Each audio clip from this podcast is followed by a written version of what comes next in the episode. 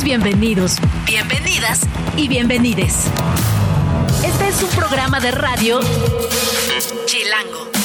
Sopitas FM. Sopitas, Greta y Max. En vivo por el 105.3. Frecuencia modulada.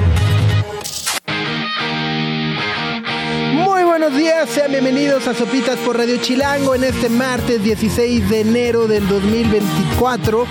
Son las 9 de la mañana con un minuto. Uf, y el tráfico está rudo en la ciudad, así que mucha paciencia y gracias por acompañarnos. Estos son los Kaiser Chiefs. Un clasicazo que se llama Ruby.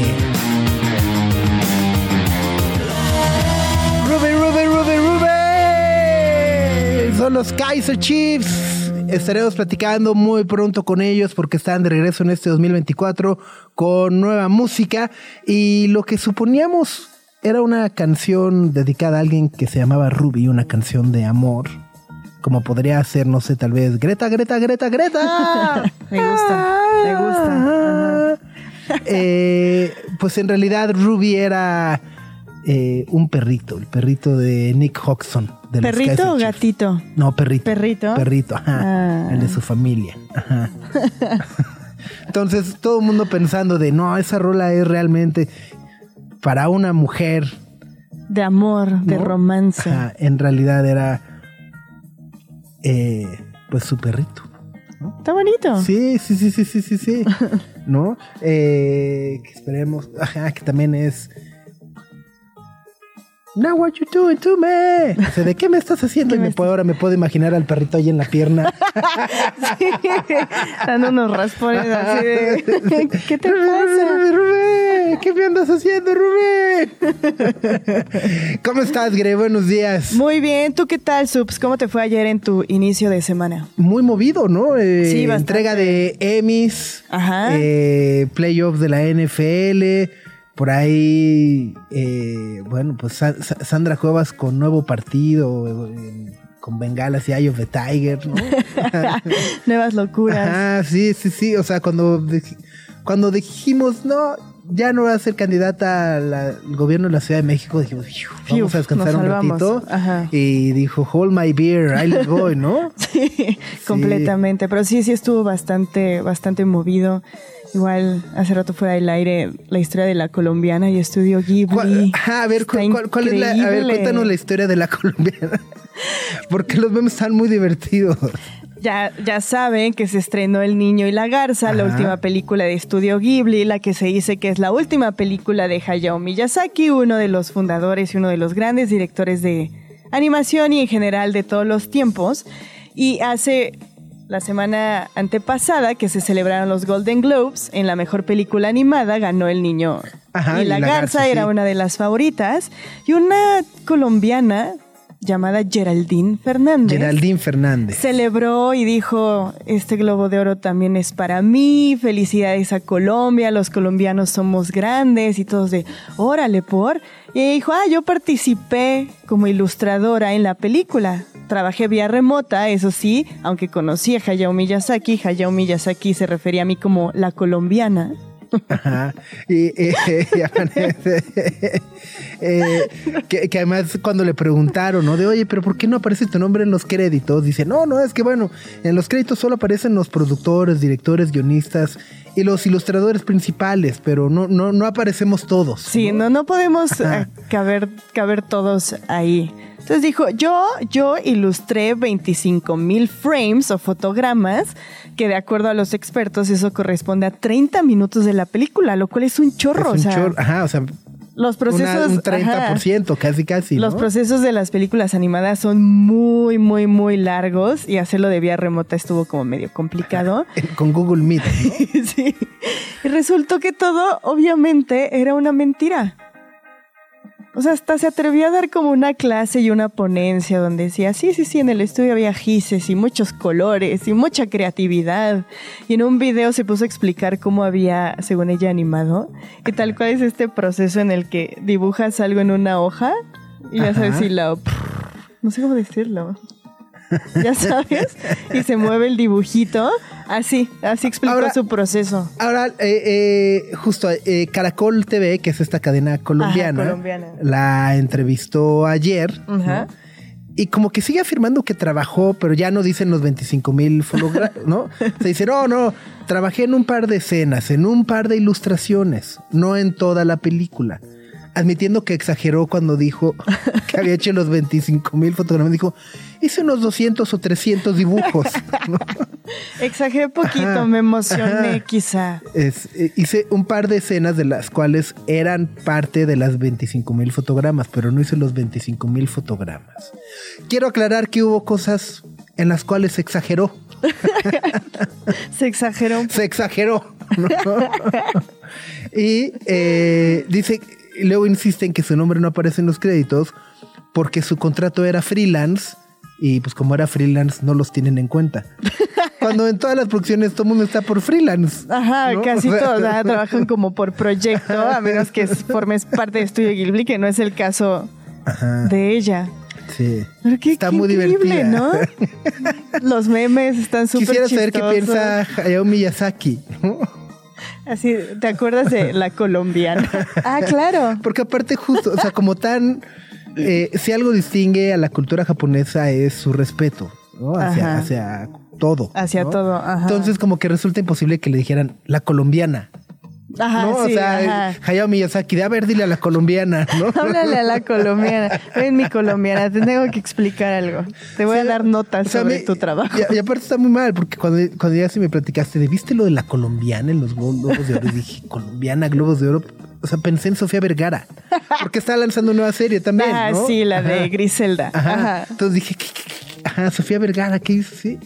Y no, nos, nos sorprendieron. Pero sí. Ay, Está muy, Está es, muy una, es, una, gran historia. Pero bueno, es martes 16 de enero. Hoy van a acompañarnos en la cabina Elliot Moss para presentarnos su nueva música. Eh, tenía un show programado en el foro Indie Rocks que se recorrió al mes de mayo. A mayo. ¿no? Así que bueno, pues va a presentarnos parte de su nuevo álbum en el que ha estado trabajando y publicando varios sencillos los últimos meses. Y también vamos a platicar con Camilo Lara del Instituto Mexicano del Sonido que hoy estrena también nueva música en colaboración con Ceci Bastida. Se trata de Stop y justo es la canción que vendrá con la eh, conmemoración de los 20 años del Instituto Mexicano del Sonido. Es el primer sencillo que va a formar parte como de esta compilación que se llama Algoritmo Hits 2004-2024. Exacto. Exacto. ¿No? Y también aquí en la cabina vamos a tener a Renata Notni, Miguel Bernadeu y Emiliano Zurita, quienes son los protagonistas de la nueva versión de la serie clásica de los años 50 titulada El Zorro. Ya está próxima a estrenarse en el catálogo de Amazon Prime Video, así que van a venir a platicarnos sobre este reboot y esta nueva ¿cómo se dice? Mm, versión moderna. Adaptación, Adaptación de esta clásica Porque además como que sí lo anuncian como que es un zorro adaptado a nuestros tiempos. Ajá, como moderna. Dije, ¿a poco así el zorro con Tinder? sí, sí, sí. El zorro diciendo, déjale, mando un WhatsApp. Haciendo justicia en el amor, así. vamos a platicar justo de esta nueva adaptación del zorro. Por lo pronto, aquí está Melenas, esta maravillosa banda española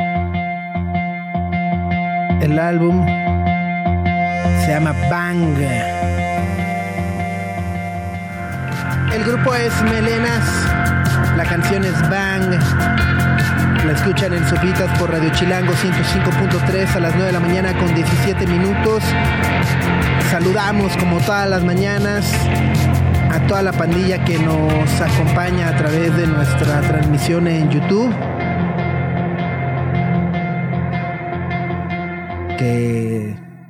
que, no, están buscando porque no ha empezado. no está, no está. Maldita sea, maldita sea.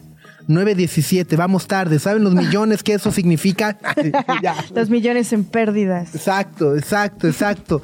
No es por hacer sentir mal a Max que está atrapado en el tráfico de la Ciudad de México. Eh, pero bueno, Max, gracias a ti, las personas no nos pueden sintonizar en YouTube. Gracias. No, hay que mandarle un cálido saludo por el estrés que puede generar el tránsito de esta ciudad. No pasa nada, Max. Bueno, sí está pasando está algo. pasando. hay muchas personas que no pueden acompañarnos. Hay muchas personas que no nos pueden escuchar. Eh, Ajá. no nos pueden ver, sobre todo. Nada, sobre todo están perdiendo de este maravilloso. O sea, ya estamos arruinando el día de muchas personas. Gracias, Max, pero no te preocupes. Tranqui, ¿eh? Tú tranqui, tranqui, tranqui. Que no haya. Que no haya prisa. Oye, ayer, ¿qué tal la entrega de los Globos de Oro? Yo, la verdad, estuve como intercambiando entre la ceremonia y, Y la, NFL, como este actor, ¿cómo se llama? Eh, de ah, Mythic ¿quién, quién Quest. estaba? Sí, sí, sí, sí, sí. Que también es dueño del West Ham, ¿no? De, Ajá, este, con Ryan Reynolds. Ajá, Ajá. este. Ma- Rob. Ma- No, no, no me acuerdo de eso, no, es- está complicado. Pero él era... Rob Ajá. ¿no? Ah, que estaba en la ceremonia viendo el partido en su celular. Así es, ajá, mientras estaba en la ceremonia estaba viendo a las Águilas de Filadelfia. Exactamente, Ajá. contra Tampa Bay. Perdió, ¿no? Perdieron horrible, sí. Sí. Sí, sí, sí, sí, sí, sí, sí. Eh, y no alcancé a ver mucho, la verdad. Mi highlight, sin lugar a dudas, es John Oliver dando la alineación de Liverpool. Ajá. Agradeciéndole así de, bueno, ok, ahora nada más voy a dar así. Entonces, Allison, eh, Trent Alexander Arnold, ¿no? Eh, dije, genio. Pero bueno, seguimos viendo el patrón de Succession y The Bear, que ya me empieza a aburrir un poco después de tres entregas de premios. Sí, Succession, The Bear y Beef como serie limitada. limitada. Arrasaron con, ya sabes, los premios más importantes, que es mejor serie, mejor actor, mejor actriz y por ahí algunos mejor actor de reparto, mejor actriz de reparto. Sí, ese fue el patrón. No sé, o sea, sí, o sea, está bien, pues sí, era lo que sí. iba a suceder. Ahora, hay pero- algo que me brinca mucho. ¿Qué? Eh, y no, o sea, mi, mi, mi cerebro y sobre todo mi corazón no sabe cómo acomodarlo. Que es que a The Bear le están dando el premio a mejor comedia cuando es un drama. O sea, es así, Ajá. te la pasas llorando en cada capítulo y es. Cousin Richie, ¿no? Y luego el otro, y luego así. Luego el capítulo en Dinamarca y la mamá y Ajá. el papá y ajá, y el capítulo de la familia, todos en Navidad. Ajá, o sea, perdón, si alguien cree que eso es comedia es un sádico, ¿no? O sea, O sea, como que las sospechas que en realidad podemos super confirmarlas es que no querían que The Very Succession se enfrentaran como mejor serie de drama. ok. Ah, o sea, como que los, los organizadores, las, asoci- las asociaciones, sindicatos no querían que estas dos series se enfrentaran para reconocerlas por separado. Porque a, a- a mí es la misma duda para The White Lotus. A mí The White Lotus me parece más una comedia que Claro. un drama, pero participó como mejor serie de drama. Entonces, no sé, Sí. ya sabes, las cosas que no tienen eh, sentido. Incluso muchos dicen, ah, yo me reí más con Succession que con The Bear. O sea, o sea, Ajá, sí, claro, o sea, sí, sí. sí, sí, es una sí, sátira, es una comedia negra y todo, pero es un drama. Succession es un dramota. Pero sí, decidieron, lo, lo que todo el mundo piensa es que decidieron poner The Bear en comedia para no enfrentarse con Succession. No sé, mi cerebro, ajá, insisto, mi cerebro y mi corazón no saben cómo acomodar cada vez que dicen mejor serie de comedia de ver, así, Sí. dramononón. Sí, pero fuera de los ganadores no hubo realmente nada muy destacado en la ceremonia de los Emmys. Hubo varias reuniones de series clásicas o no tan clásicas como Los Sopranos. Apareció la que era la terapeuta de Tony, De Tony Soprano. Ajá. Eh, Cheers, Always Sunny en Filadelfia, Grey's Anatomy, como que reunieron a parte del elenco para presentar algunas de las categorías y a los ganadores.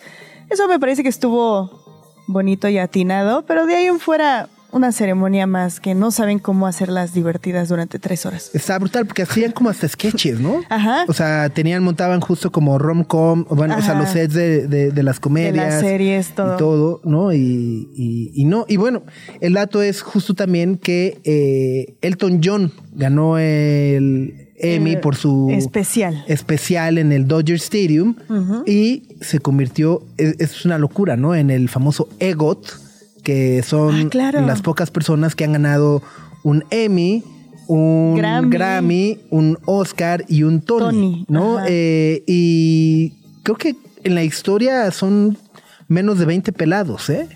Sí, son son súper o sea, son muy poquitos los que han logrado justo como este reconocimiento, este Grand Slam.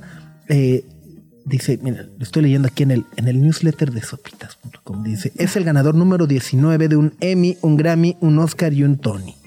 Está Viola Davis, Jennifer Hudson, John Legend, Tim Rice, Andrew Lloyd Webber, Whoopi Goldberg, Mel Brooks. Y ahora Sir Elton John. Sir Elton John en este 2024. Ahí está.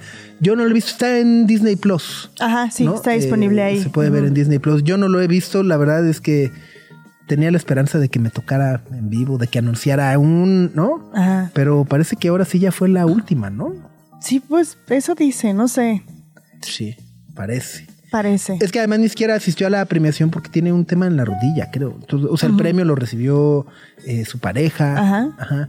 Entonces ya es de, uh, uh. La rodilla no se puede sentar al piano, man. o parado como Alicia Keys, tan, tan, tan, tan. Pero bueno, pues vamos con más música.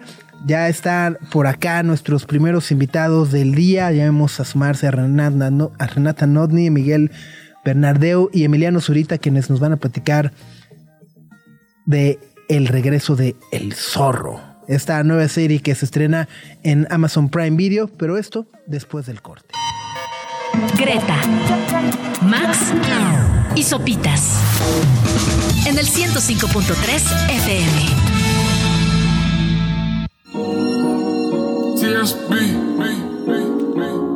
Look, I don't like people.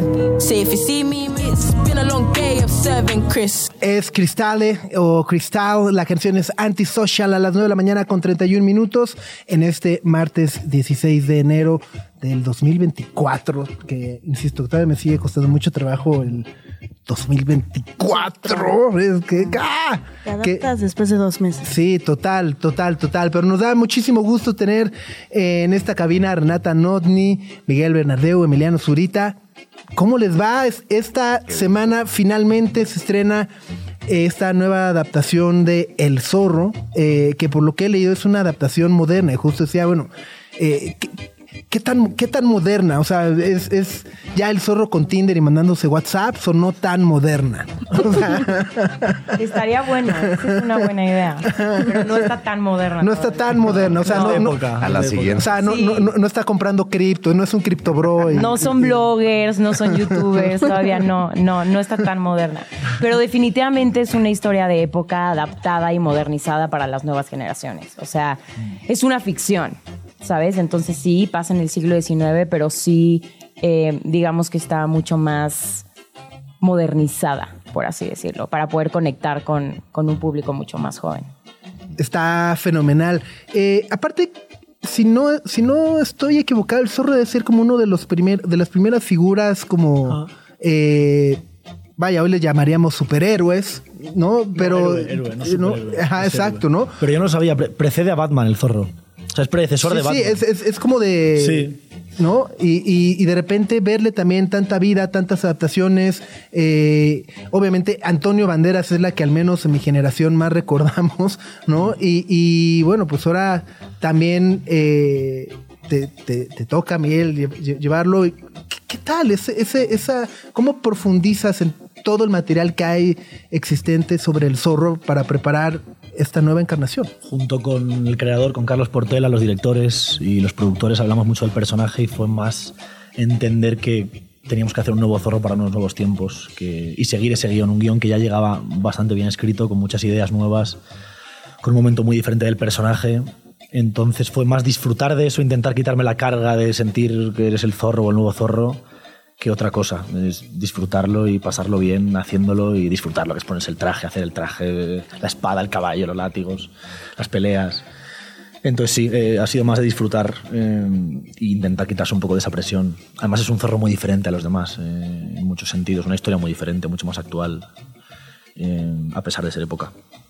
Oye, a, mí lo que me ha parecido siempre muy interesante de la figura del zorro es cómo a lo largo de su recorrido va cambiando esta idea que muchas veces se confunde en varios contextos de la venganza con la justicia, ¿no? La venganza personal de, ah, voy a tomar este traje y voy a efectuar todas estas cosas mm. porque quiero vengar la muerte de tal persona o cualquier situación, pero poco a poco alrededor de los personajes que están como con él y demás, va entendiendo que la venganza personal no es lo mismo que justicia, ¿no? Entonces, a mí por eso me parece siempre me ha parecido muy interesante la historia del zorro y me gustaría saber como qué piensan de ese recorrido a partir como el zorro y los personajes a su alrededor que lo hacen como entender un poquito ese, ese cambio.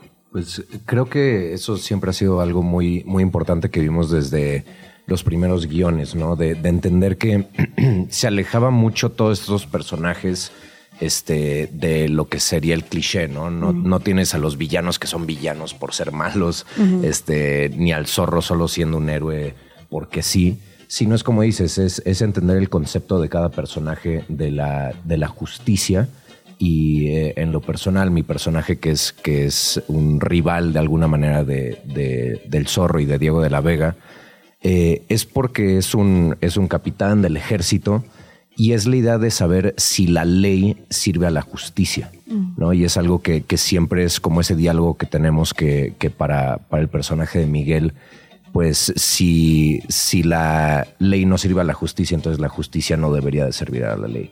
Y entonces es, algo muy interesante porque vas viendo los puntos de vista de cada personaje que, pues está luchando por sus ideales. Eh, el, personaje de, Dalia Chiquat, que, es un, nuevo personaje en la franquicia, este, Nalin, es, es increíble porque también es desde los pueblos indígenas de, de la zona qué significa pelear por, por su justicia. Este, entonces, para nosotros siempre fue algo súper, súper interesante como actores sentarnos juntos, debatir eso y tener este, unas pláticas que después este, se veían realizadas ya, ya en las escenas, que le da una dinámica muy fresca y, muy, muy nueva. Oye, Renato, estábamos platicando justo fuera del aire de, la producción que, que, que luce majestuosa en lo que hemos podido ver eh, siete meses en, Canarias, en, España, eh, trabajando el proyecto. ¿Qué tan desgastante puede llegar a ser también para un actor o, de repente estar siete meses involucrado, lejos de casa, en, ¿sabes? O sea, en, el mismo contexto. Vaya, tiene sus retos y al final del día es su trabajo y lo disfrutan muchísimo, pero no sé si también de repente es como, ahorita viéndolo en, en retrospectiva, decir, wow, siete meses es como, uh. Totalmente. Creo que eso es lo que, lo que no se ve en la pantalla, ¿no? Todo lo que pasa detrás de una producción que la gente ni se imagina. Definitivamente esta producción fue un reto para todos los que estamos involucrados, desde los que estamos enfrente de la cámara y los que están detrás. Nos fuimos siete meses a las Islas Canarias. Eh, los que somos de México, pues imagínate, ¿no? O sea, un vuelo, dos vuelos de lejanía de nuestras casas. Los que estaban en Madrid también se tuvieron que mudar a las Islas Canarias. Eh, un cambio radical, mucha preparación física. O sea, es una serie que requiere mucha preparación física para todos, ¿no? Muchas peleas, mucha acción, muchos caballos. Eh, desde ahí, desde llegar y empezar la preparación física que requería cada uno de los personajes, hasta montaron el pueblo de Los Ángeles en las Islas Canarias. Fue un trabajo espectacular lo que hicieron los escenógrafos, porque de verdad se ve increíble. Me muero de ganas porque la gente lo vea, porque es increíble el trabajo que hicieron y puso un reto en toda la extensión de la palabra. Entonces sí, hoy que estamos año y medio casi después de iniciar como esta aventura, ver en retrospectiva todo lo que implicó y todo todo el esfuerzo y el amor y el empeño que estuvo involucrado en el proyecto, ¿qué te puedo decir? Ya, como un orgullo de por fin poderlo presentar con la gente y de que puedan ver lo que estuvimos haciendo durante tanto tiempo. Que ya se vea. Que ya se note, que ya se vea. Sí, sí. y justo lo que estábamos platicando hace ratito fuera del aire es que las dimensiones de la producción se ven enormes. O sea, ya, que tengan oportunidad de ver los, los, episodios, se van a dar cuenta del tamaño de la, de la producción, lo cual a mí me da mucho gusto. No es algo nuevo que ya las producciones para la televisión tengan como estas dimensiones, pero a mí me da muchísimo gusto que sea una serie en español que retome a un personaje tan importante como o sea, es ficción, pero a nivel histórico como que también plantea muchísimas cosas importantes en México, Estados Unidos, España y demás. Y hace rato estábamos platicando que eran más de 70 locaciones exteriores. Sí, 74 creo, 72, 74 localizaciones exteriores, sí. En la montaña, en el mar, en, en un poblado en medio del desierto. en- es que Gran Canaria, la isla, yo no lo sabía, tiene muchos, eh, muchos eh, hábitats diferentes. O sea, tiene como bosque de montaña, nieve, frío, calor en la playa. eh, desierto, es una locura. Yo, una, una isla muy bonita. Además nos permitió hacer, pues lo que dice Renata, construir decorados gigantes y que todo el equipo pues pudiera explayarse bien para, para bueno, alcanzar un, un tamaño de producción que, que estuviera a la altura del zorro. Que, que, que es, insisto, ma- ma- maravilloso. A mí me sigue llamando mucho la atención la manera en la que un personaje creado hace ciento veintitantos años Sí. sigue reviviendo y sobre todo me parece también encontrando nuevas narrativas que, que creo es el, el- el valor y, y- y la oportunidad de poder ver esta serie eh, como el- lo- lo- los valores de alguna u otra manera eh, ya lo platicábamos la justicia el, el- buscar eh, luchar de las, las desigualdades sociales etcétera etcétera eh, poderlos adaptar también a estos nuevos tiempos que siguen existiendo en, en todos lados y poderlo trasladar también de esa manera me parece eh, muy, muy, muy valioso. Claro, y, algo que siempre eh, nuestros directores y los creadores siempre tenían en mente, que, es un poco lo que decías, ¿no? Eh, la gente siempre ha visto diferentes versiones de Zorro.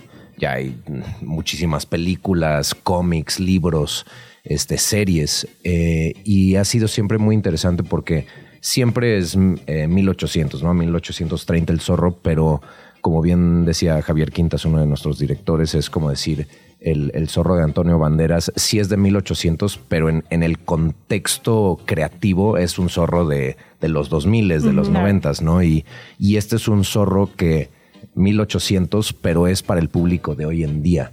De la manera en que, en que se cuenta la historia, es muy dinámica, todo regresa a, a estas, este, pues como a- al cómic, ¿no? De donde sale, vas a ver en, en la cinematografía, todos son como rosas, azules, colores muy impresionantes. Es, una dinámica muy novedosa para, pues, para estas nuevas audiencias. Totalmente. Renat, mencionabas una parte eh, de preparación física. De repente también en el tráiler eh, vemos a tu personaje en un ejército de, bueno, en el ejército, arriba de caballos y, y demás. Y luego obviamente Miguel ponerte el, el traje. Cuando, ¿Qué fue lo primero que hiciste cuando te tomaste el traje, el, el- el traje de zorro? ¿Qué? ¿Le tomas una selfie y se lo mandas a tus...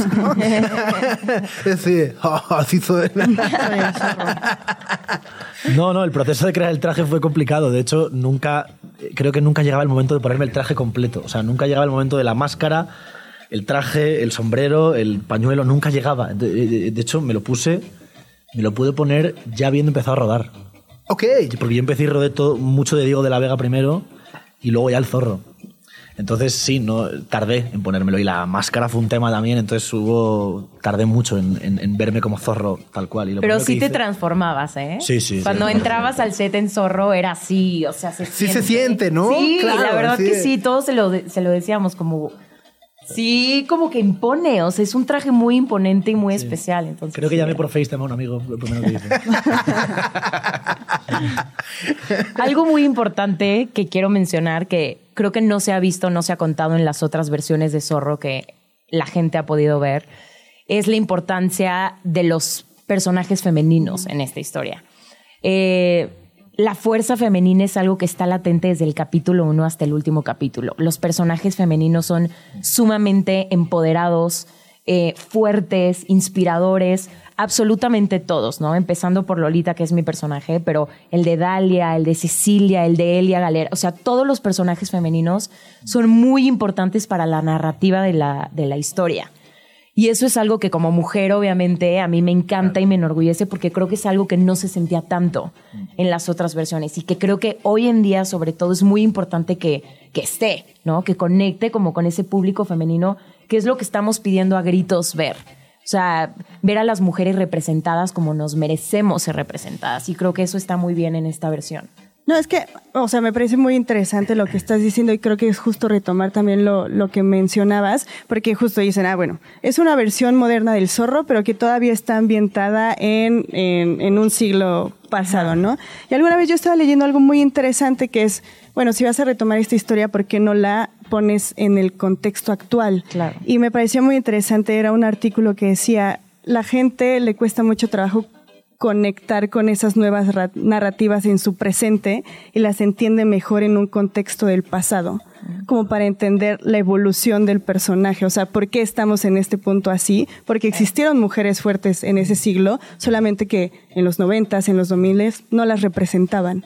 Entonces, ajá, cuando, cuando estaba, cuando vi que se anunció el zorro y que estaba ambientada en el siglo XIX, que qué bueno, o sea, qué bueno que no solo es por respetar la historia, sino más bien para justamente ayudarle a las nuevas eh, audiencias a entender este nuevo contexto de- del zorro y se me hizo muy interesante. Entonces, me parece muy importante lo que estás diciendo. Sí, completamente. Desde los códigos de vestimenta que existían, ¿no? De cómo se tenía que vestir una mujer para ser bien vista o para ser aceptada.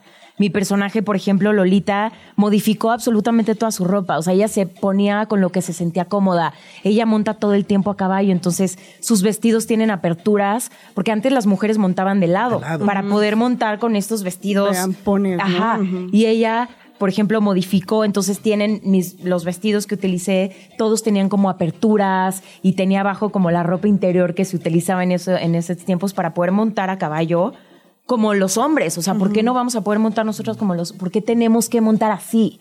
Entonces, eso está como muy latente y muy presente en la, en la historia y eso a mí me encanta. Y es una tiradora buenísima también. Exacto, es una también. experta. Exacto. En tiros, En sí. casa, en la cacería. El capítulo 1 se puede ver ya. Exacto. En la cacería y en humanos también. Estamos platicando con Renata Nodni, Miguel Bernardeo y Emiliano Zurita sobre el estreno de El Zorro que llega a todas las pantallas de Prime Video este viernes 19, exactamente. Si estaba haciendo los cálculos y hoy es 16, di- 19, el viernes 19.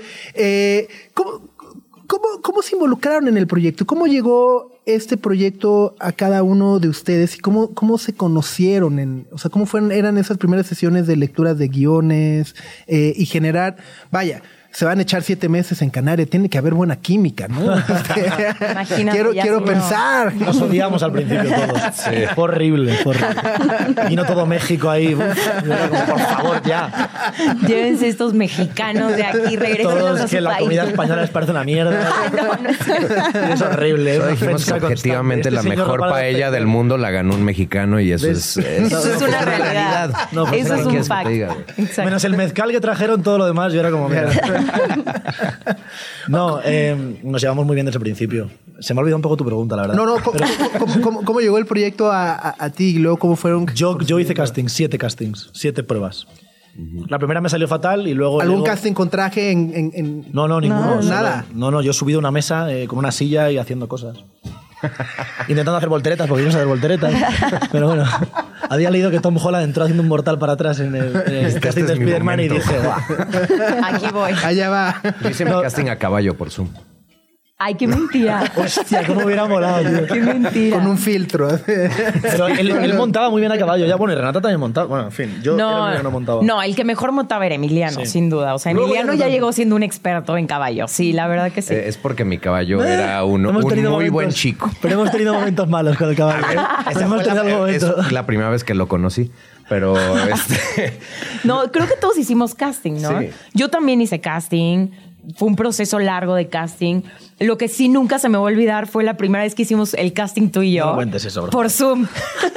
Rarísimo. Porque era esta época. Claro, tú estabas en España, yo estaba en Los Ángeles. Ya, pobrecita, fue mi culpa. Fue rarísimo. Fue, no, pero fui yo, fui yo. fui ¿Por yo. qué fuiste Porque tú? nos hicieron hacer un casting por Zoom y a mí, y a mí me, me estaba pareciendo horrible. El, el décimo casting que hacía por, y encima por Zoom. Fue, sí, y además nos hicieron voltear a cada uno de un lado. Decían, se tiene, tiene que parecer que se están viendo en el Zoom. viendo. Entonces no estábamos Ah, wow. mirándonos. No, Estaba tú mirando estabas mirando para la derecha y yo para la izquierda. Estabas hablando con el horizonte. Sí, literalmente. Y Renata lo hizo fenomenal y yo no tanto. No, qué mentira. No, yo a mí tampoco me lo a punto de echar ahí. No, yo me acuerdo que de ahí ya nuestro director estaba muy emocionado y dijo como que sí se, se ve que se van a llevar bien. Mentira, porque Mentira. no. Pero no. pero Pero bueno, solo fueron 10 episodios. Siete meses, 72 meses. realizaciones. Siete meses. Siete meses. Muy bien. Pues muchísimas gracias y muchas felicidades por el proyecto. Lo estaremos viendo el viernes a través de Prime Video. Es El Zorro con Miguel Bernardeu, Renata Notni y Emiliano Zurita. Muchas gracias por acompañarnos. eh, y pues mucho éxito. Qué gusto tenerlos, de verdad. Muchas gracias. Muchísimas gracias. Vamos con esto de Jamie XX, que también podría aplicar a la serie. Se llama It's So Good.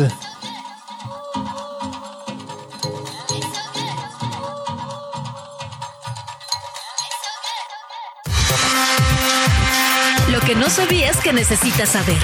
Sopitas FM.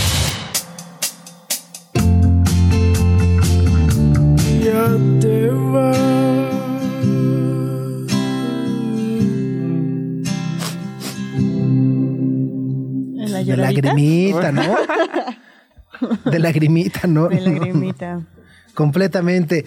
Como me encanta, como me encanta que ya estés aquí, Max. ¿Cómo estás? ¿Cuál es el reporte vial? El reporte vial es que Periférico es el estacionamiento más grande del mundo en estos instantes. Ok, eh, dirección nor- sur a norte. Dirección sur a norte, exactamente. También la otra está de la patada. Entonces, pues llévensela con calmita. Por ahí seguro nos vimos y nos cruzamos las caras como hora y cuarenta. Entonces, Ajá. Cara bueno. de estrés.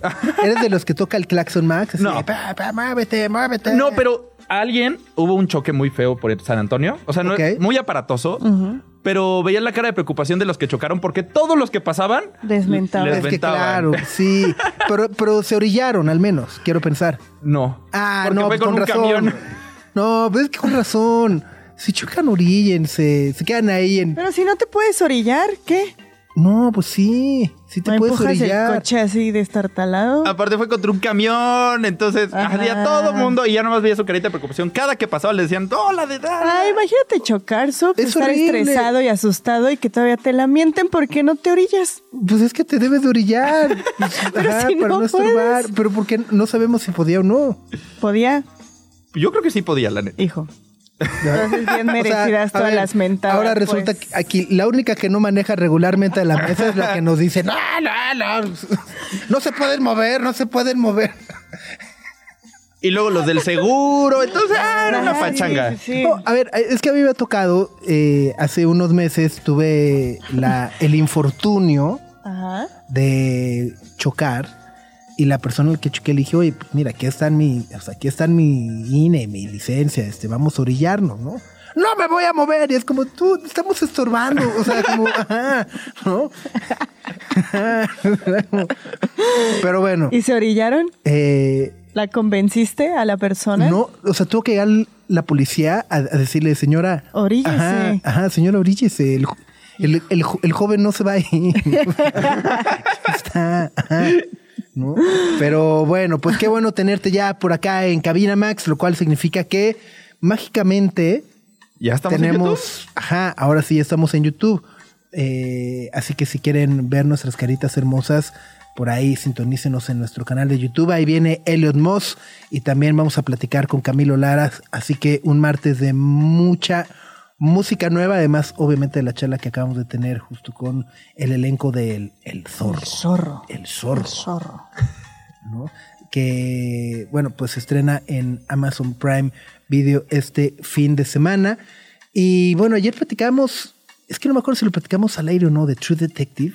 Sí, ¿verdad? Sí, lo mencionamos. Ajá, del estreno del primer Del estreno episodio. del primer capítulo de la cuarta Ajá. temporada de True Detective. De True Detective. Es que, ajá, sigo... Obsesionado. Sí, sí, sí, sí, sí, sí, que, que, que ya sea domingo para verla. No, no sé si les pasa además justo como que enero, esta primera semana, parecen como 43 días, pero el fin de semana dura como dos horas, ¿no? O sea, es como... Es el único momento en el que el tiempo se acelera. Es como de, el fin de semana nomás vi tres partidos de NFL y ya se acabó. Es, es como... Así que pasó. ¿No? Y entre semana es, no, que junta de no sé qué, y junta de no sé qué, y ve para allá, y ve para acá, y el programa, y la mail, y no sé qué. ¿verdad? Y no se acaba. No, jamás. Pero está bien, ¿no? Que hay opciones O sea, ¿de qué? ¿De opciones de de qué? hacer, de ver. Ah, en, de- de en- en todo. fin de semana. Ajá. Yo pensé que se hace entre semanas. Y de, está bien, que hay opciones de ver, de tener juntas y más mails y más jun- De ver Sí. problemas, de ver Sí, sí, correos, no, no, padrísimo. de ver tránsito y choques de gente que no se orilla. Me encanta, me encanta. Pero bueno, eh, pues Max, eh, cuéntanos ayer Sandra Cuevas, nuevo partido, Eye of the Tiger, que seguramente Eye of the labial. Tiger, ¿no? Este, ¡Qué aventura!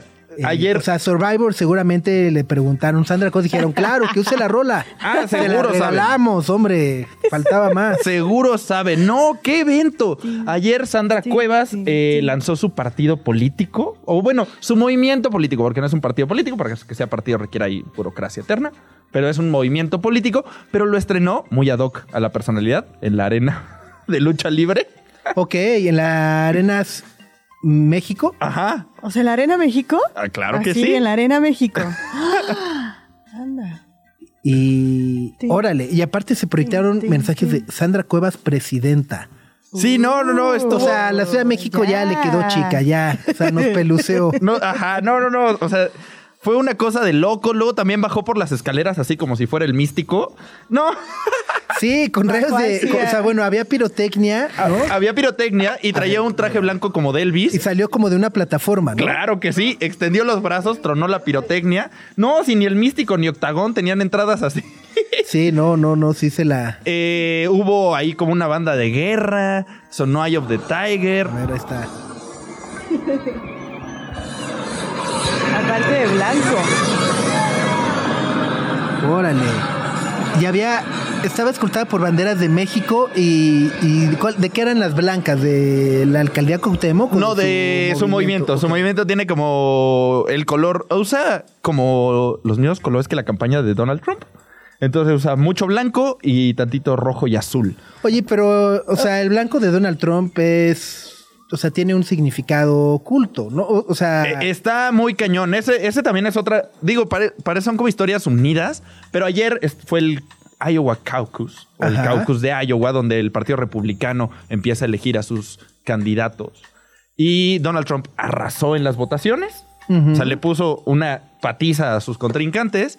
Pero hubo momentos muy raros. Uno de ellos es que en lugar de usar su clásica gorra roja, usó una gorra blanca. Ujú. Así es. Y esa gorra blanca es un mensaje de la conspiración de QAnon. Exacto. Está muy cañón. Ajá, o sea, ese color blanco no es así como de. Para que vean. La bandera. las Ajá, de la gorrita que me encontré. No, no, no, no, no. La gorra blanca es un mensaje de la conspiración de QAnon que, palabras más, palabras menos, quiere decirle a sus seguidores, a través de mensajes secretos, que está infiltrado en el deep state, en el estado profundo, y él lo va a arreglar. Y como si eso no fuera suficiente, repartió pizzas. Ah, además. Además, repartió pizzas. Eh, que ese también es un mensaje, de la claro, conspiración ¿no? de QAnon. O sea, estuvo rarísimo. No, si todo, o sea, entre Sandra Cuevas y Donald Trump parecía comedia, humor negro. Lo gacho es que no es. Y terror. Sí, lo gacho es que no es ni comedia ni humor negro y si es de veras. y, y- y que cuentan con una fuerza, ¿no? Eh, justo ayer Trump ganó el 51% de los votos del caucus de Iowa. Ajá. Que bueno, también no sabemos cuántos fueron por la temporada invernal, ¿no? Pero pues justo ya también eh, de este lado y, y donde más nos impacta y nos interesa, justo seguimos viendo movimientos. Cuando pensamos que ya nos habíamos librado de precandidatos y improvisar, sí, como que dicen, no, ahora voy a hacer mi, mi movimiento, mi ¿Y partido. cómo se llama su movimiento? Ahorita te digo el nombre. Organización Ah, por tiene, la no, familia tiene un nombre, así, ¿no? sí, también, este... Organización Política por la Familia y la Seguridad de México. Así se llama ahorita, pero en 2025, que es cuando se va a poder hacer partido político, supongo que le cambiará el nombre porque esa se llamaría la Entonces se complica un poco las iniciales. Exacto, exacto.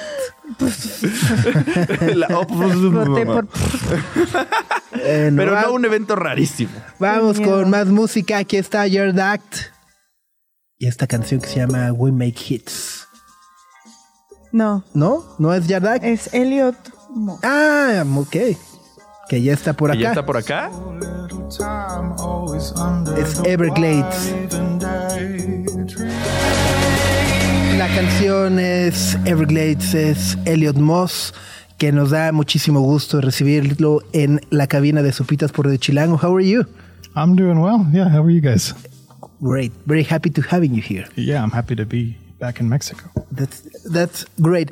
Uh, well, you, you you've been releasing a lot of new songs on the on the, on the last month. So tell us about it, about this new material that you have put out. Yeah. So, I I mean, this stuff is uh, different for me, I guess, because it. Um, typically, I would really start with like the idea of like producing something that sounded cool. I guess when I was younger, and and now like everything started from like a really important idea or like uh, the sort of uh, a moment that I wanted to turn into a song, and then it, it just made it so easy to kind of flow through to the end because it was so clear what each song needed, as opposed to like having to explore in all these different directions. It was sort of um, like a very obvious way forward uh, for them. So I mean, I, I found that really sort of fascinating and fun, and I didn't expect like honesty to translate into like easier decision making because it's a scarier way to to work. But I mean, it ended up being a pretty addictive thing. So uh, that was sort of the thing that the, the main difference, I guess, in the writing for the album, and it's also like very guitar centric, kind of going back to my roots. I mean, I started by playing rock songs with bands, so it, um, I, I'd be playing shows where it's just all keyboard and synthesizer, and eventually, I, I kind of was like, I, I want to play guitar again. I want to like play a guitar solo on something because like that's that's where I started. So it's it's fun to go back to that. That's great. Uh, and uh, yeah, I I also want to ask you because you started playing uh, bass. Was the first instrument that you learned to play? A guitar for the most part. Uh, Okay. I'm, I'm like a guitar bass player, I guess. Like, Okay. You know, where every guitar player thinks they can play bass. So that's kind of where I am. it's two less strings. How hard could it be? Um, and then uh, I kind of started playing drums around that age, but I never kind of followed through quite as much as guitar. That That's home for me. Ok, estamos platicando, le- le- let us translate that Spanish. Estamos platicando con Elliot Moss, que está presentando un nuevo material y justo le decimos, bueno, en los últimos meses has publicado muchas canciones, cuéntanos un poco qué hay detrás de todo este nuevo trabajo que has puesto en distintas plataformas. Y dice, bueno, pues en realidad eh, este nuevo disco, eh, pues quería un poco regresar a, mis raíces, ¿no? O sea, había estado trabajando mucho con sintetizadores, con teclados y demás, y con este, eh, pues de alguna u otra manera quise regresar a la guitarra, ¿no? Eh, tocar la guitarra, centrar eh, sobre, sobre ese instrumento, y dice, bueno, y el proceso fue mucho más eh, fluido de lo que llegué a imaginar en su momento después de pasar tantos años produciendo y haciendo otras cosas. Uh, well, I, I- want to ask about. Uh, I really love uh, this relationship that you have with your father. I understand he was an engineer and uh, he kind of teach you how to set up uh, your instruments and, and, and, and then you begin to fix your own equipment and all that stuff. And uh, I understand that he is still part of your touring party as a sound engineer, something like that.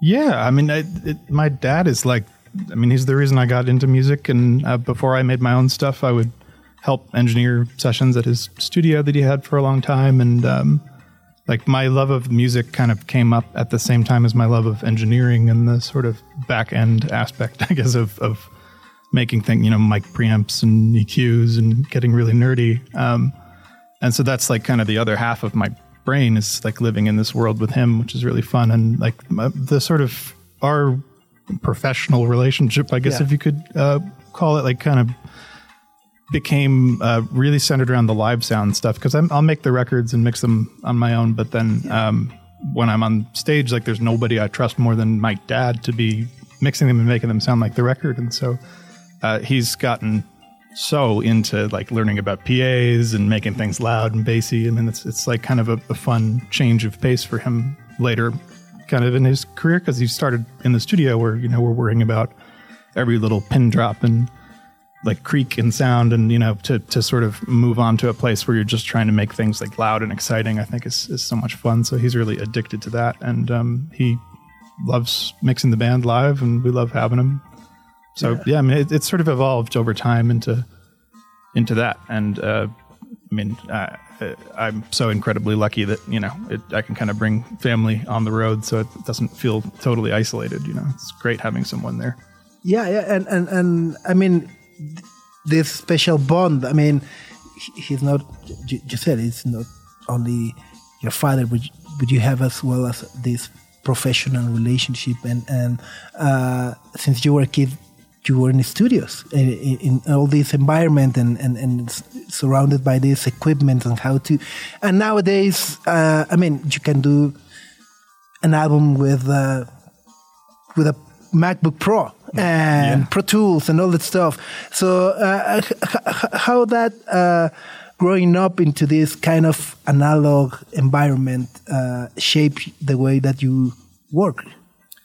I think, I mean, like the it's a sort of a different process, I guess, when you're working or when we were working, you know, 10, 15 years ago. Cause I mean, there were limitations in terms of how much you could record and, you know, what the fidelity of the cheaper interfaces were. I mean, now everything's so good. I mean, like you say, you can make a record on a, you know, a computer and an interface and you're good. Um, and so I guess the necessity of that stuff, or there's less of a necessity for the analog equipment and the sort of bigger format studios. But there's this thing like uh, it's almost like a ship in a bottle, where I'll have an old compressor with a bunch of creaky tubes in it, and I'm just trying to make it just right. And even, I mean, even if it's like, yeah, I could just use a plugin. It's it's sort of like this nice uh, meditative thing to go back to it and focus on these little analog projects because like when you use them in your song it's like that much more special. It's like you've got your hands in the recording just as much as you've got them playing. So I, I think that's a really fun thing. That's right. Well, de los Translate, estamos platicando con Elliot Moss, que está presentando un nuevo álbum que se llama How I Feel. Y Sopita, le preguntaste algo súper interesante de su relación con su papá. Y nos contaba Elliot que eh, su amor por la música nació al mismo tiempo que su amor por las tripas, por los fierros, por la parte tecnológica de hacer la música. Y su papá fue una parte muy importante de eso y lo ha acompañado durante todo el tiempo. Y cuenta que su papá los acompaña ahora y también ha sido una evolución para su propio padre, que empezó trabajando en un estudio y ahora se emociona muchísimo mezclando a la banda en vivo, ¿no? Preocupándose por ruiditos antes y ahora haciéndolo todo, trepándole el volumen y poniendo a la gente a bailar. Y después hablabas de esta parte de usar cosas analógicas y pequeños instrumentos viejos a la hora de recordarlo y cómo, aunque tal vez no lo escuchemos cuando le ponemos play a la canción en nuestros celulares, pues para Elliot es muy importante porque él sabe que se ensució las manos trabajando en ello. Así es. To ask you, you've been like almost 15 years uh, doing, playing live music, doing uh, albums, and uh, you've been very consistent with your work in, in, in this time. So, and you're as well a multi instrumentalist. So, how did you uh, set up yourself to, to begin to work in, in a new project? Uh, you, you mentioned before that this album was uh, centered maybe on guitars and all that stuff, but uh, I mean, you need a lot of self discipline in order to, to get through all that process for all these years. So, uh, how, how's been this process for you? I don't. I mean, w- when I'm working on a record, working on you know, but even just a song, I kind of get in this real one-track mind mode where I, I forget to eat and I forget to call people, and I mean, I, so it's it's really hard to stop until everything is sort of set in stone. Um, and there there are moments when it's like, okay, fine, I got the vocal, I'm, I can go to sleep, like I can, you know, I can stop. But but um, I have this super addictive personality when it comes to, to working on the music that uh, it, it kind of prevents me from stopping until it's finished, um, which causes other problems. like I forget, about everything else that's going on. But um, it's it's pretty easy to sort of stay in the zone there because it's like my favorite place to be. So you say that you are very addictive to the process, and I have a question. When you have an idea for a song, for example, how does the inspiration or your first intentions change during during the creation process? You have an idea, you said, "Oh, I want this sound and these lyrics, and this is my intention." That changes during the the creation process, or you stay like focused with the first idea. Well, that so yeah, that's one of the big things that kind of changed on this album was I would allow myself to sort of morph whatever that original idea or intention was to sort of fit what was happening with the production because sometimes things happen that you didn't mean to do and you're like, "Oh, that's cool. Let me keep that." But then like three or four times and now it's like really different from where you started and then it's kind of it's cool because it's like you you got all these magical sounds from the universe that you wouldn't have gotten otherwise, but it's harder to make it all make sense with the reason you started. And so with this record, I was really a little bit more disciplined about um, keeping that original intention intact and uh, only doing things that were in service of it. And I mean, that's what kind of it's what I thought would make it harder to get things done. But actually, I mean, there was um, it was a lot easier because it was very clear, kind of like what things I could put in there to support what was being said, and then everything else I would just not even try it because uh, I mean, talk about it like addictive process. I mean, it's like you have eight synthesizers, and some days it's like I want to try every single preset and every single one of these synthesizers and see which one's perfect. And you know, I I just sort of stopped doing that, and and um, uh, that really kind of helped because you do kind of burn out after a while. And, I mean, it, it kind of prevented that, so it was cool. I was surprised. Estamos platicando con Elliot Moss. Vamos a hacer una pequeña pausa y volvemos. Son las 10 de la mañana con 26 minutos. Están escuchando Sopitas en Radio Chilango 105.3. Sopitas, Greta y Max. Radio Chilango. Sopitas, Greta y Max. Radio Chilango. Estamos de vuelta en Radio Chilango 105.3 con Elliot Moss en la cabina de Sopitas FM. Uh, we're talking about the new album and your creative process, uh, but as well, uh, I mean, you've been directing some of your videos as well. Uh, I, don't know if you see yourself as an complete artist because I mean you're you're you're doing music, the visual part, uh, the production part. Uh, how do you see yourself? How, how, how could you describe yourself as, as a musician, as an artist, uh, just a kid with a lot of things to do and to tell? I, mean, probably the last thing a little bit. I, I kind of feel like I'm going crazy a lot of the time because there's like, um, I mean, all of these videos. I think, I've, yeah, and all of them I've directed or, or made um, for this record, and uh, video is like another thing that you know. There's always one more thing to learn about and think about. Like you know, when as soon as you kind of get a little bit comfortable lighting things, you're like, oh well, what about this kind of lighting? What about this kind of lighting? What about this kind of light? What about this kind of fixture? Like, and, and it's just infinite kind of um, wormholes to to go Yeah. down. And you know, I'm, uh, for me, like my fascination with um, video, like kind of centered around color grading, which is kind of where you once everything's recorded in, I mean, you can um, change the sort of footage in post, like you know, worrying about the, the colors and toning the shadows and changing the mood, just sort of with the different palettes that you choose, and kind of make it all move together. And for some reason, that was really exciting, and then everything kind of uh, spun out from there, um, and I, I got into the rest of it. So um, I, I'm still just constantly learning, and you know, every project is like all these things I don't know how to do that I have to figure out. So it's really fun that way because there's it's just sort of like uh, I get to learn about all this new stuff while I'm making something that I'm going to keep. So I mean, there's it's really fun in that way. But um, I don't know. I mean, I don't I don't really view myself as uh, really anything other than someone who's just like trying to make something cool and you know learn what I need to learn to do it. But uh, it's my favorite thing to get to talk to people who like do that one thing all the time and like are amazing at it. Like you know, you- I mean, mixers or mastering engineers too. I mean, it's always just been so fascinating to see how their brain works because Yeah. it's been dedicated to this one thing for so long. Whereas I'm kind of spread all over the place, and um, I, I think like that's the most fun for me is like just learning enough that I can have a conversation with them and like get to learn from them. And it's, it's really exciting. That's beautiful. Estamos platicando con Elliot Moss, que está estrenando un nuevo disco, y le preguntabas ahorita, Sopitas, de si se veía como un artista completo o como alguien con muchas ideas, porque eh, para este nuevo disco y para todos sus proyectos anteriores, Elliot también dirigía los videos.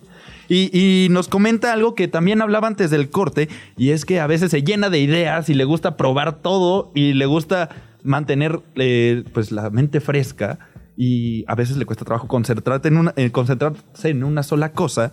Y un asunto curioso de los videos es que entró a ellos a través de la corrección de color. O sea, le apasionó la corrección de color y empezaba a probar las diferentes iluminaciones y qué pasa si le muevo aquí, qué pasa si le muevo acá. Y esa ha sido una constante durante su carrera como director, como músico, y es intentar hacer algo cool y luego pues aprender a hacerlo para lograr lo que, lo que se proponía. Y hablaba también de cómo llegó a la música con los ingenieros en sonido y ver así, ay, ¿cómo le mueves aquí? ¿Cómo le mueves acá? Ahí está.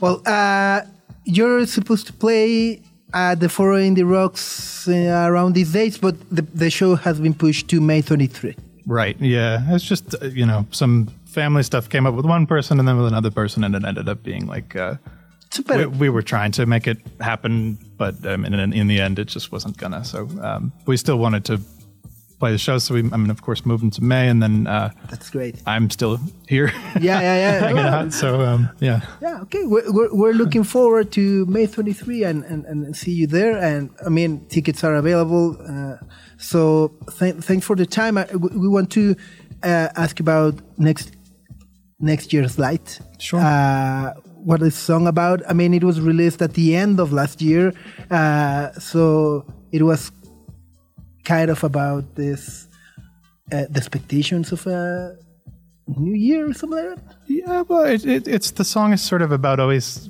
like looking forward to the next thing to the point that you're never present. And so it kind of putting it at the end of the year felt right because it's like everyone forgets their New Year's resolutions in yeah, three yeah. days. So it's it's just sort of one of those things where um, you're always sort of planning and never living in that moment. and I'm really guilty of that because I'll always be like, while I'm working on something or doing something, thinking about like, oh, as soon as I yeah. get home, I got to do this, and, this, and I'm never really there. Uh, so it's it's about that, and um, I'm actually still working on the video for that one. It's it's about halfway done. it's currently my living room is a giant miniature set like of all these highways and cars and things and my dog doesn't know what to do so she would like me to stop so i'll try to finish that pretty soon That's beautiful. Uh, es Elliot Moss. La canción es Next Year's Light. Se presenta el 23 de mayo en el foro Indie Rocks. Los boletos ya están a la venta. Si tenían boletos para la fecha anunciada previamente en enero, bueno, pues apúntenle. Es 23 de mayo en el foro Indie Rocks. Next Year's Lights, Elliot Moss en Sopitas por Radio Chilango. Thank you. Thank you.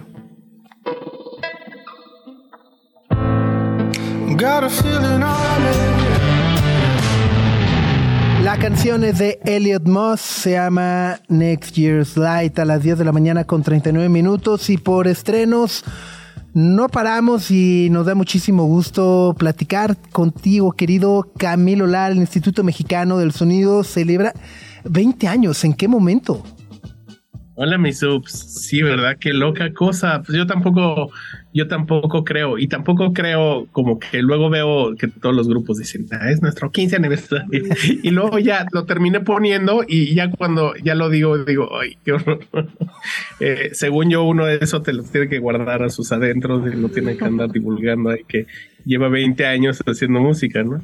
Oye, pero eh, digo, creo que además son 20 años en los cuales la música mexicana eh, se ha redefinido eh, y, creo que eh, de alguna u otra manera ha sido parte de este proceso, no solamente con el Instituto Mexicano del Sonido, sino también colaborando y produciendo a, un sinfín de, de artistas que han ido moldeando lo que conocemos hoy en día como la escena mexicana de, la música. ¿Cómo ha sido este recorrido ahora que justo haces esta pausa y dices, oh, 20 años, wow?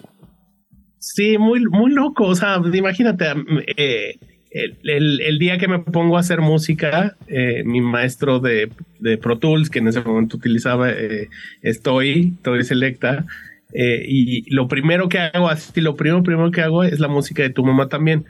Entonces, como que sí me tocó una etapa así de, de la gloria del, del, cine y de la música mexicana eh, muy cañón. Siento que era una, cosa ahí de, de generación eh, que se ha ido, se ha ido entendiendo y se ha ido mejorando, ¿no? E, esa primera generación lo hizo bien, pero esta nueva generación lo hace aún mejor. Entonces, como que ha, ha ido entendiendo como la el, el clúster creativo mexicano, cómo, cómo entenderse, cómo reinventarse y cómo hacerse. Eh, y me ha, estado, me ha tocado estar ahí en muchas en- eh, como con muchos uniformes, ¿no? Desde, pues, desde haciendo mi música hasta produciendo, hasta produciendo ejecutivamente, hasta haciendo discográfico. Eh, entonces eh, me ha tocado, pues me, me ha tocado colaborar con todos, literal, y, y, y ha, ha sido muy emocionante. Entonces siento que un poco mi música y este disco es como la, pues como que enseña un poco ese camino que pasó des- visto desde mi punto de vista, ¿no? Porque en este disco pues hay miles de colaboraciones, eh, gente que estaba haciendo portadas, eh, eh, o sea, sí se puede echar uno buen name dropeo de tantas cosas No, que no, pasaron. sí. Sí, son 20 años de, de colaboraciones con todos los que a- ahora son mega famosos y tal vez en ese momento pues éramos, estamos empezando, ¿no? Sí, y, y- y justo, o sea, desde, de nueva cuenta, desde Los Ángeles Azules, a lo mejor eh, poder explicar el, el- el- el- revival o, o esta eh, gran crossover que, tuvo, que tuvieron Los Ángeles Azules va acompañado del, de- del trabajo que hacen contigo, eh, Natanael Cano ahora, eh, o sea, hay, hay un sinfín de artistas, como dices, el name dropeo se puede poner durísimo, Beck, eh, los Beastie Boys, etcétera, etcétera, hasta, bueno, Wakanda y ahora la semana pasada ganaste el Emmy, ¿no? Por eh, eh, eh, la musicalización de esta maravillosa serie de Apple TV Plus que es Homes. Home, sí. ¿No? Eh, sí, sí, sí, la verdad sí. Eh, es- eso totalmente inesperado, pero me encantó. muy contento, muy contento, sí. Oye, y bueno, eh, háblanos un poco de, de Stop con Ceci Bastida. Eh, es también, eh, creo que es una eh, eh, vieja colaboradora tuya, uno de los nombres también, yo creo que un tanto subvaluados, ¿no? Que, que, que- que tenemos en el rock latinoamericano, no solamente por lo que, por el aporte musical que tiene, sino por lo que significa y todo lo que ha también colaborado. Eh, ¿cómo, cómo, cómo retoman esta canción? ¿Cómo surge? ¿Es una canción nueva 100%? ¿Es algo que tenías por ahí guardado en un cajón y dijiste, eh, pues a ver, a ver, vamos a, a reshinearla o algo? Eh, ¿Cómo surge? Romperazo. Eh, eh, sí, fíjate que, que, que a Ceci, eh, siempre cuando oía a Tijuana, no, me parecía como este grupo súper poderoso que era como punky y muy aventado y muy eh, radical y tal. Eh, y, y, y Ceci empezó muy joven ahí, tenía 14 años o así. Entonces eh, fue la como que fue un personaje que tenía mente joven dentro de un mundo punk y dentro de una como institución del, del punk en México. Entonces, como que le he seguido la pista durante muchos años y me parece eh, que además de ser una punk rocker increíble, pues es una eh, persona como con muy inteligente que, que supo eh, pues que supo entender quién era y empezó a hacer música muy interesante y además eh, creo que como personaje pues, es, es fascinante eh, eso lo, lo vi hace unos años y, y en cuando empecé a hacer el proyecto de Max Risey, que eran covers de, Sí. de, de los de Morrissey, eh, ella era parte fundamental, era eh, Jay de la Cueva y era eh, Ceci, eh, Adán Jodorowsky, había varios. Y, y desde ahí empezamos a hacer muchas colaboraciones. Y esta canción el año pasado yo la tenía, yo la estaba haciendo. eh, le empecé a trabajar para hacer para una película eh, que se llama Look Both Ways eh, en Estados Unidos. Y, y al final como que dije híjole la voy a dar a esto o no y, y la quité del la quité del- de lo que iba a ofrecer para hacer la música hice otra eh, y con Ceci decidimos como que le, le di empezó a hacer la letra y era una, una idea de hacer una canción que hablara un poco de la de un, de un día, de un sábado en Los Ángeles, eh, que habla como de entre cholo, mexicano, americano, eh, y Ceci vive eso, ¿no? Ceci es, eh, es eso desde hace muchos años, ¿no? Ella es de Tijuana, pero vive en Los Ángeles desde hace muchos años y, pues es un eh, es, un personaje muy inteligente y eso eso terminó quedando y esa fue una de las canciones que, que decía eh, la saco o no la saco y dije bueno lo voy a sacar con el best of. Claro, que además viene también con otra, ¿no? Con este man. eh, Sí, hay- hay- viene otra canción que terminé eh, el año pasado que se llama eh, Bolero, que hice con este man y con Fodekush. Eh, que con Fodekush la habíamos trabajado en Wakanda Forever.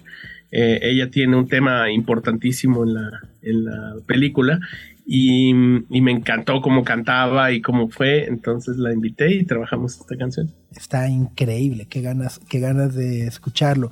Y bueno, vas a, vas a, habrá gira de los 20 años, este, algo. Tal cual, eh, el, el, eh, bueno, mañana, mañana voy a anunciar ya el, el vinilo que eh, ya está listo. Es un vinilo súper bonito, un disco doble, como to- toda la discografía, las canciones de Limbs conocidas. Y em, empiezo gira aquí en, en, en el Vive Latino. Bueno, primero con Baidora voy a ser parte de, de African Express de Damon Albarn Ok. y, y después en, en- en Vive Latino, eh, después en Pal Norte y después hago Los Ángeles, eh, el Paramount en Nueva York y San Francisco y después haremos ya eh, Europa y, Ya. y España y Di- España, di- Francia y Italia. Dilo, dilo, dilo Camilo en España y todo. Exacto, sí, sí, sí, tal cual. Maravilloso. Pues te mandamos un gran abrazo, muchas felicidades eh, por los 20 años y, y de nuevo cuenta, creo que justo hacer esta remembranza de lo que ha significado eh, el IMSS para la música y en esta eh, evolución, este momento híbrido, ¿no? Donde pasamos de los discos físicos a lo digital, de ver bandas completas sobre el escenario a eh, MCs con pistas, ¿no? Eh, o sea, es- o sea, eso, eso está pasando y, y- y- y- y va- vaya, creo que ha sido parte fundamental de- de que eso ocurra y de, de no cuenta también masificar y poner en la mira a otros grandes fenómenos como los que están ocurriendo. Así que te mando un gran abrazo, Camilo, y nos vemos pronto. Gracias, mi querido Sopita, es un placer eh, verte y, y saludos a toda la banda que te, que te está viendo. Igualmente es Camilo Lara del Instituto Mexicano del Sonido. Este es su nueva canción al lado de Ceci Bastida. Se llama Stop, parte de Algoritmo, este maravilloso compilatorio que celebra los 20 años del IMSS.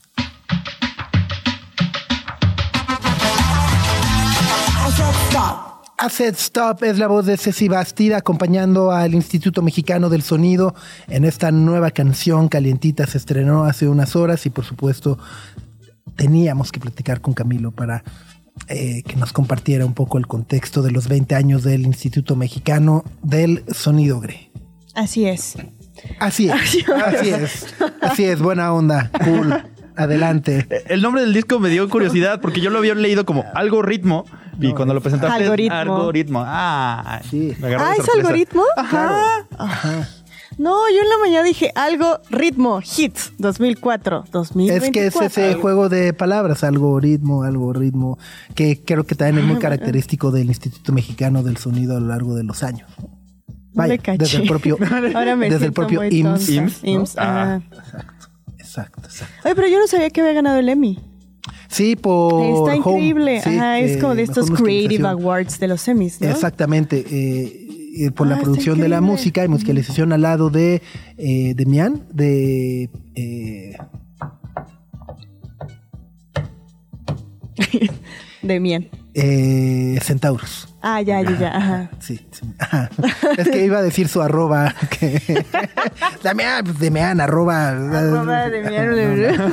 de, de, de Centaurus. Ajá. Este, y bueno, pues justo, también pues hizo la música de Wakanda, eh, etcétera. De Wakanda y Camilo Lara apareció en Coco. También, claro, sí. Tiene, Yo no- hizo toda la musicalización. Ajá, ¿no? de, de Coco eligió las canciones para Y tu mamá también. Está increíble. Sí. O sea, su presencia también en la industria del entretenimiento está cada, vez, ajá. cada vez más este, grande, a conquistar el mundo. Así es. Bueno, pues momento de despedirnos por el día de hoy, Max. ¿Alguna sugerencia, último reporte vial? Una sugerencia que durante los cortes estuve buscando. Resulta que eh, si le hablas al seguro y el seguro te dice no muevas tu coche, no lo tienes que mover. Ok. Entonces, cuando choques, repórtalo al seguro y ellos te van a decir si te orillas o te quedas ahí y te montas en tu mancho. Ya sabes, yo no me muevo, pero te lo tiene que decir el seguro o si llega una patrulla te- ajustador o- Ajá, o si llega una patrulla y te dice quítate, ah, entonces ahí sí te quitas. Pero mientras recomiendan que le hables a ellos y ellos te van a decir si pues te mueves para o que no. puedan ver cómo fue el siniestro, ¿cómo les dicen? El Entonces, mira. peritaje. Ajá, Hay que hacer sí, el ¿no? peritaje. Yo a eso me refería hace rato. De entonces no veníamos y entonces él se cerró, pero no se cerró, pero Y que se yo tenía el paso. Y y ya cuando ve el perito así como, ay, señor, venía 150. Y entonces ahí, ajá. Usted se Mira, pasó, aquí se queda, aquí se ve en el pavimento cómo quedó marcada la llanta. La llanta. Entonces ahí está. Entonces háblenle al seguro si tienen algún accidente y ya ellos le dirán si se quitan o no. O si llega un policía, también pues, los arrima orilla. Aunque no sea grave el accidente, Aunque no sea grave el que accidente. hablar. Bueno. Ok. Sí, no, bueno, o sea, si es grave. Este, con No, pero ya sabes ¿no? que es un besito, es como, ah, ya nos arreglamos Y así, luego te están los bien, bye. montachoques, ¿no? Que también. Ah, es- los es- montachoques esa es una también, aventura. Ajá. Ajá. Ajá. O sea, no es que esté dando ti, pero yo de, bes- yo de besitos ya no me bajo. al- o sea, de, fue un besito ahora, le chido, bye. Bye, ¿No? suerte. Ajá, sí. Y si te persigue, Así, saco mi torreto interior, les digo. Les digo, te van a faltar manos. Y ya. El nitro. Entonces, ah, ahí está. Información que cura. Bueno, pues ahí está el, el maxi tip del día. Vámonos, que se quedan en sintonía de Vamos Tranqui con Gina Jaramillo y toda la programación de Radio Chilango 105.3. Nosotros los esperamos mañana en punto de las 9 de la mañana. Gracias por su compañía. Adiós. Aquí termina. Aquí termina. Sopitas FM. Sopitas, Greta y Max. Lunes a viernes, 9 a 11 de la mañana, Radio Chilango 105.3. Frecuencia modulada. Radio Chilango, Radio Chilango 105.3 FM. La radio que... Viene, viene.